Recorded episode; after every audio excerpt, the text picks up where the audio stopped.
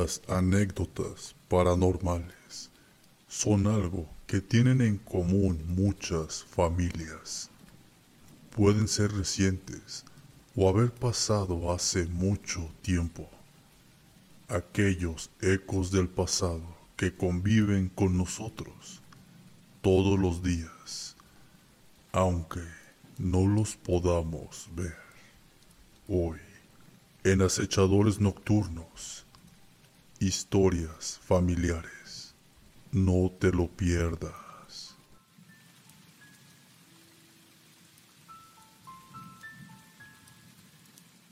En mi familia se dice que los muertos de la familia nos cuidan siempre y que a veces nos visitan para que sepamos que siguen acompañándonos. Como ejemplo de esto, cuentan que la mamá de mi abuelo Jorge visitó a su familia una Navidad. Dicen que hace alrededor de 20 años estaba toda la familia reunida en casa de mis abuelos para celebrar la Nochebuena. La familia estaba sentada en la sala antes de cenar, recordando a mi difunta bisabuela y los platillos que solía cocinar para esas fechas. De repente se apagaron las luces de la sala y quedaron encendidas las del resto de la casa. Mi abuelo, que es ingeniero civil y arquitecto, dijo que seguramente se había quemado un fusible o había sido simplemente un corto en esa parte de la casa. Para sorpresa de todos, las luces se encendieron y se volvieron a apagar dos veces más. Cuando mi abuelo por fin se levantó para checar el sistema eléctrico, todos percibimos un aroma conocido que venía de la cocina, un aroma de bolitas de buñuelo con miel, como las que preparaba mi bisabuela. Mi abuela fue a la cocina y encontró el platón de la bisabuela vacío sobre la mesa. Finalmente, las luces se encendieron de nuevo. Mi abuelo solo dio las gracias por la visita y le deseó una feliz Navidad a su mamá.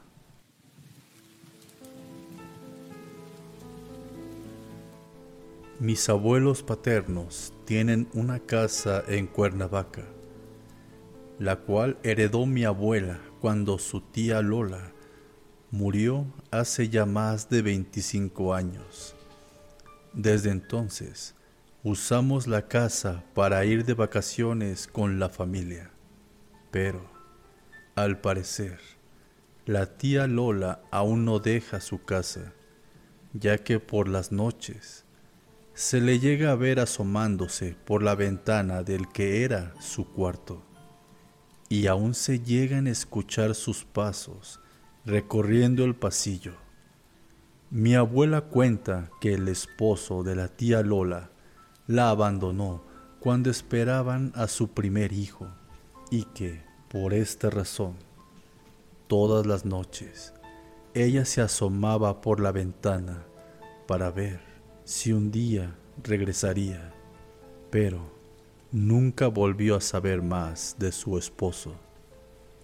Por esta razón, suponemos que el alma de la tía Lola sigue ahí. Una vez en días festivos, toda la familia fuimos a la casa de Cuernavaca y como era de esperarse, los primos nos quisimos desvelar contándonos historias de terror.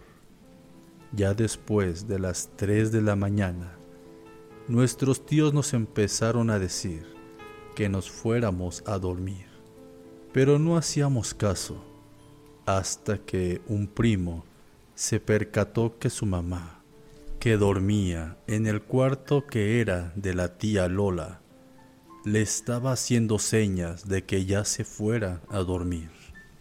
Entonces mi primo nos dijo que se retiraba.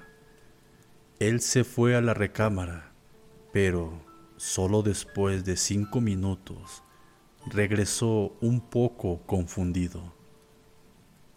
Nos dijo que en el cuarto no había nadie y que su mamá había salido con su papá a un bar y que aún no regresaba. En ese momento, todos supimos que a la que había visto por la ventana no era su mamá, sino su tía Lola.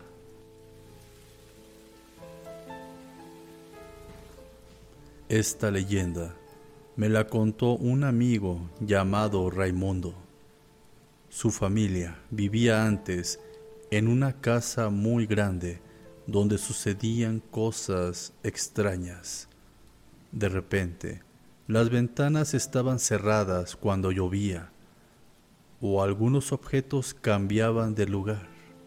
Un día hubo una fiesta familiar su mamá estaba en la cocina cuando vio a un niño como de ocho años recargado en la mesa. Ella pensaba que era su sobrino, hasta que éste apareció por la puerta. En ese momento ella regresó la mirada hacia la mesa, pero el niño ya no estaba.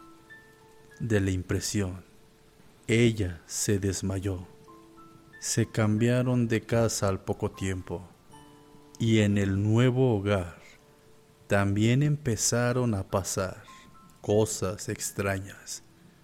Por ejemplo, las ventanas se cerraban cuando llovía. Entonces, la mamá de Raimundo llegó a la conclusión de que el niño se había mudado con ellos y hasta le puso un nombre ya que no parecía ser alguien malo porque realmente cuidaba la casa y no hacía cosas malas. Hasta se han acostumbrado a vivir con él.